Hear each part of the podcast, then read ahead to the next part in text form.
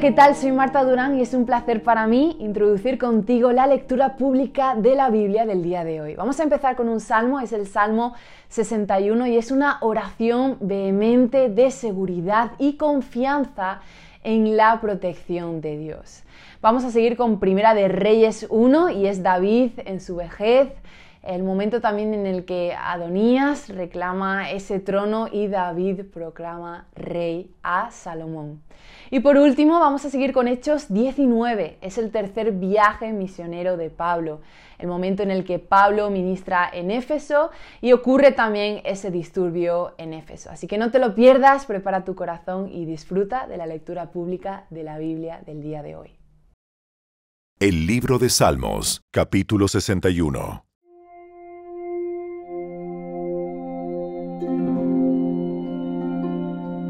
Oh Dios, escucha mi clamor, oye mi oración. Desde los extremos de la tierra, clamo a ti por ayuda cuando mi corazón está abrumado. Guíame a la imponente roca de seguridad, porque tú eres mi amparo seguro, una fortaleza donde mis enemigos no pueden alcanzarme. Permíteme vivir para siempre en tu santuario a salvo bajo el refugio de tus alas. Pues has oído mis votos, oh Dios.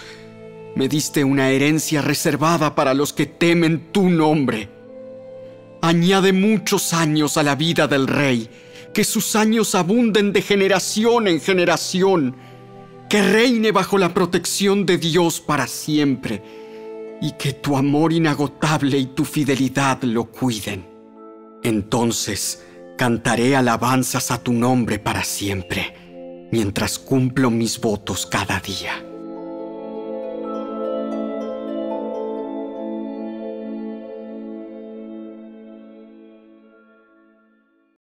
El primer libro de Reyes, capítulo 1. El rey David era ya muy anciano, y por más frazadas que le ponían, no podía entrar en calor.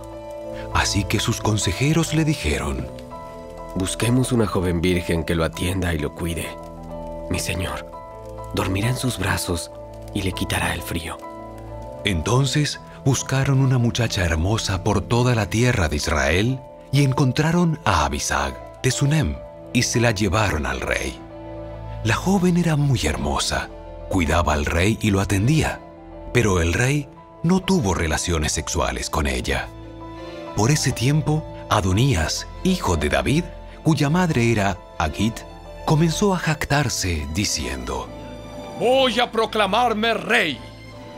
Así que consiguió carros de guerra con sus conductores y reclutó 50 hombres para que corrieran delante de él.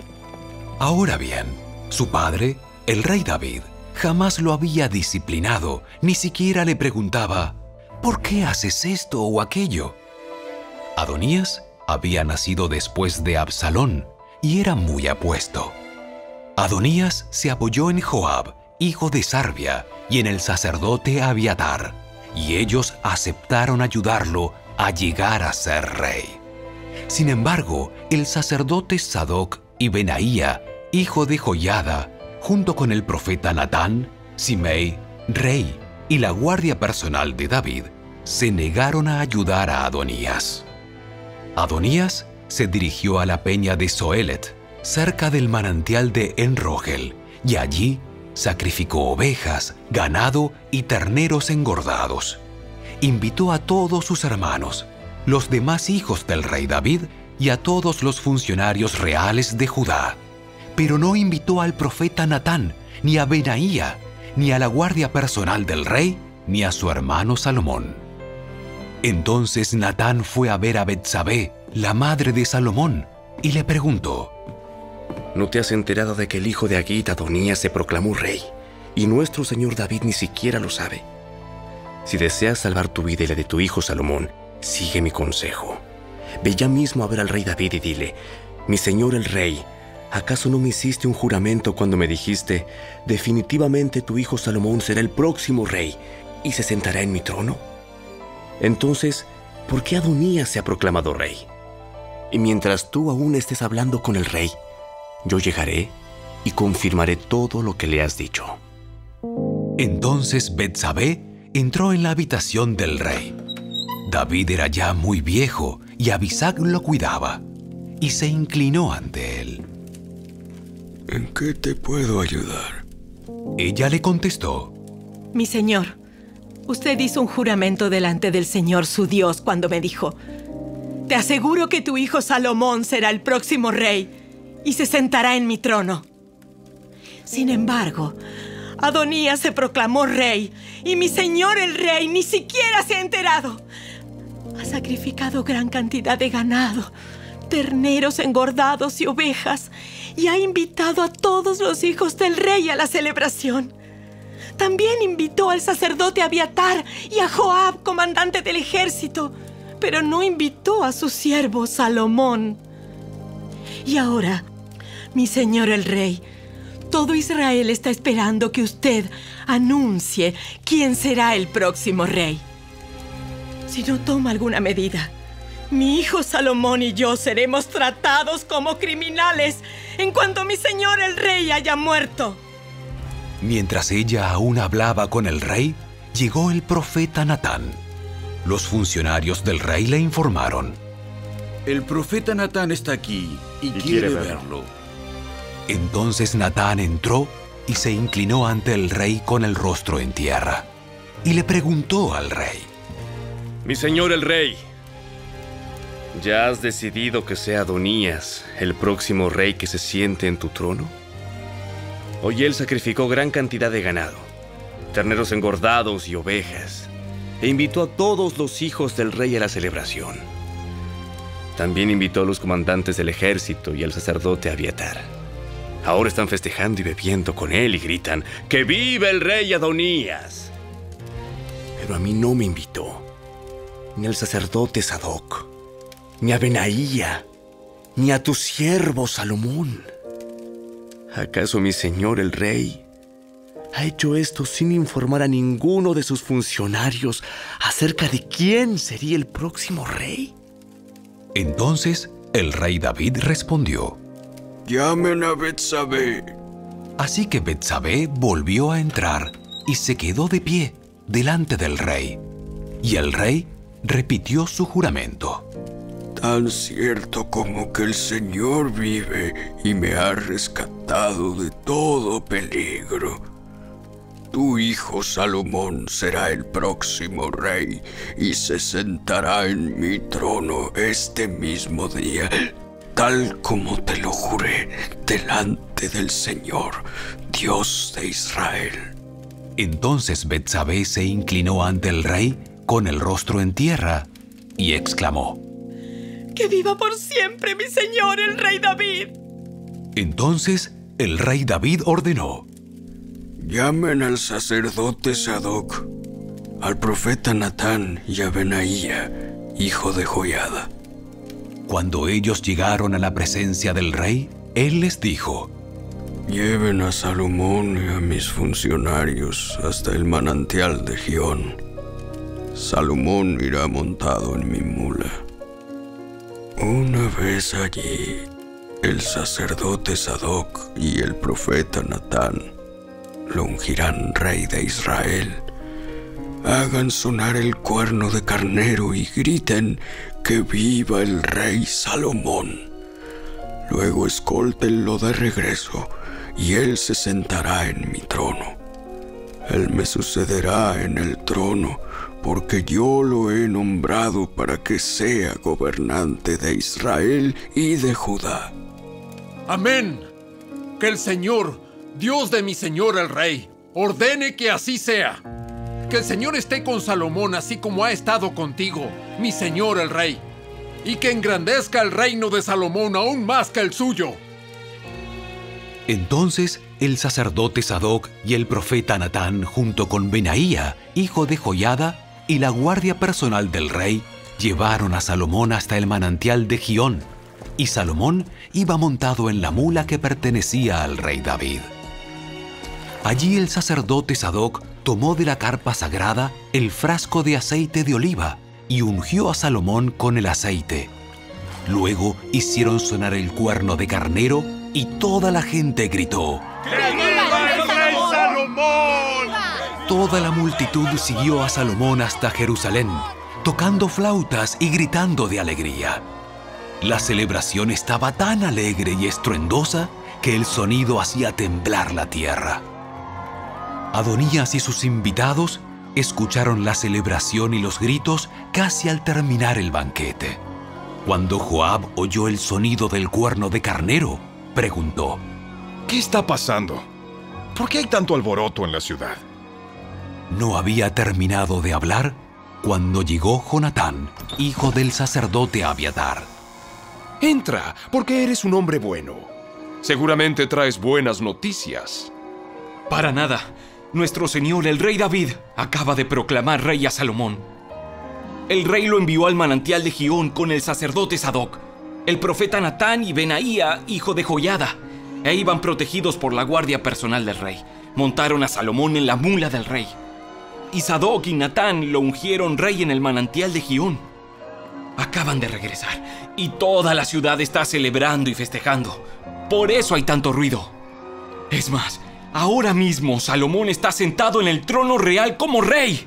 Y todos los funcionarios reales han ido a felicitar al rey David y a decirle que su Dios aumente la fama de Salomón aún más que la suya y que engrandezca el reinado de Salomón aún más que el suyo. Entonces el rey inclinó la cabeza en adoración mientras estaba en su cama y dijo, Alabado sea el Señor, Dios de Israel, quien el día de hoy ha escogido a un sucesor que se siente en mi trono, mientras yo aún vivo para presenciarlo. Entonces, todos los invitados de Adonías, presos del pánico, saltaron de la mesa del banquete y se dispersaron velozmente. Adonías tuvo miedo de Salomón, por lo que corrió a la carpa sagrada y se agarró de los cuernos del altar. Pronto llegó a Salomón la noticia de que Adonías, por temor, se había agarrado de los cuernos del altar y rogaba. Que el rey Salomón jure hoy que no me matará. Salomón respondió, Si él demuestra ser leal, no se le tocará un pelo de la cabeza. Pero si causa problemas, morirá. Entonces el rey Salomón mandó llamar a Adonías y lo bajaron del altar. Adonías llegó y se inclinó respetuosamente ante el rey Salomón, quien lo despidió diciéndole, Vete a tu casa.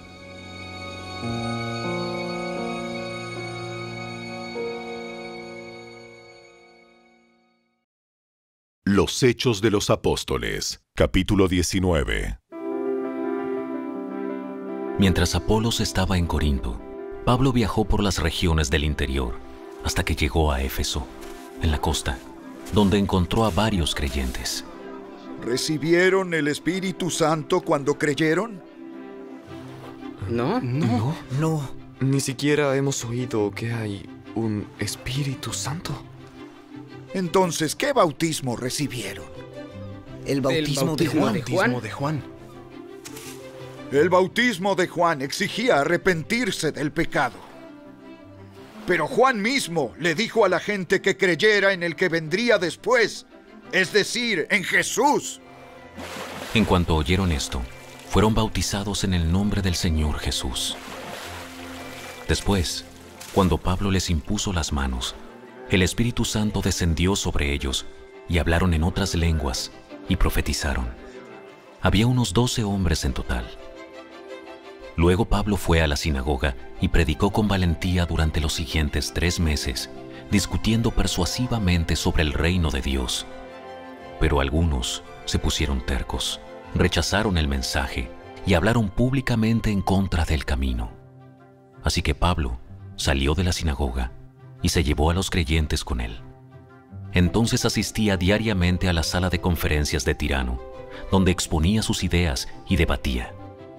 Esto continuó los siguientes dos años, de modo que gente de toda la provincia de Asia, tanto judíos como griegos, oyó la palabra del Señor.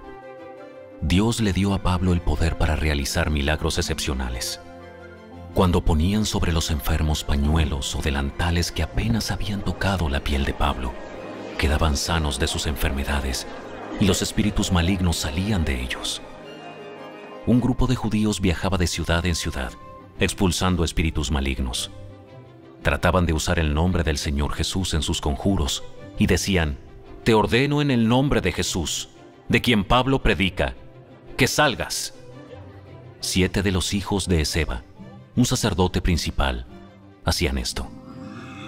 En una ocasión que lo intentaron, el espíritu maligno respondió, Conozco a Jesús y conozco a Pablo, pero ¿quiénes son ustedes?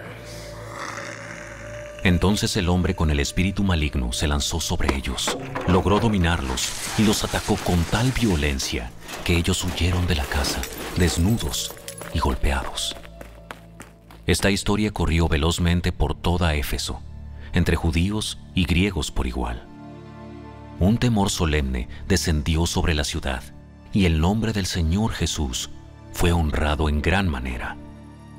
Muchos de los que llegaron a ser creyentes confesaron sus prácticas pecaminosas. Varios de ellos, que practicaban la hechicería, trajeron sus libros de conjuros y los quemaron en una hoguera pública. El valor total de los libros fue de 50 mil monedas de plata, y el mensaje acerca del Señor se extendió por muchas partes y tuvo un poderoso efecto. Tiempo después, Pablo se vio obligado por el Espíritu a pasar por Macedonia y Acaya antes de ir a Jerusalén. Y después de eso, tengo que ir a Roma. Envió a sus dos asistentes, Timoteo y Erasto, a que se adelantaran a Macedonia, mientras que él se quedó un poco más de tiempo en la provincia de Asia. Por ese tiempo, se generó un grave problema en Éfeso con respecto al camino. Comenzó con Demetrio, un platero que tenía un importante negocio de fabricación de templos de plata en miniatura de la diosa griega Artemisa. Él les daba trabajo a muchos artesanos. Los reunió a todos, junto con otros que trabajaban en oficios similares, y les dirigió las siguientes palabras. Caballeros, ustedes saben que nuestra riqueza proviene de este negocio. Pero como han visto y oído, este tal Pablo ha convencido a mucha gente al decirles que los dioses hechos a mano no son realmente dioses. Y no solo lo ha hecho en Éfeso, sino por toda la provincia. Por supuesto que no solo hablo de la pérdida del respeto público para nuestro negocio. También me preocupa que el templo de la gran diosa Artemisa pierda su influencia y que Artemisa, esta magnífica diosa adorada en toda la provincia de Asia y en todo el mundo, se le despoje de su gran prestigio. Al oír esto, montaron en cólera y comenzaron a gritar. ¡Grande es Artemisa de los Efesios! Pronto toda la ciudad se llenó de confusión. Todos corrieron al anfiteatro, arrastrando a Gallo y Aristarco, los compañeros de viaje de Pablo, que eran macedonios. Pablo también quiso entrar, pero los creyentes no lo dejaron.